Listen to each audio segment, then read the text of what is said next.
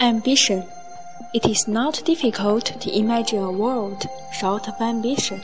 It would probably be a kinder world, without demands, without abrasion, without disappointments. People would have time for reflection. Such work as they did would not be for themselves, but for the collectivity. Competition would never enter in. Conflict would be eliminated. Tension become a thing of the past. The stress of creation would be at an end.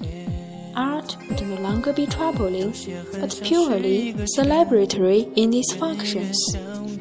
Longevity would be increased, for fewer people would die of heart attack or stroke caused by tumultuous endeavor. Anxiety would be extinct. Time would stretch on and on, with ambition long departed from the human heart. Ah, how unrelievedly boring life would be!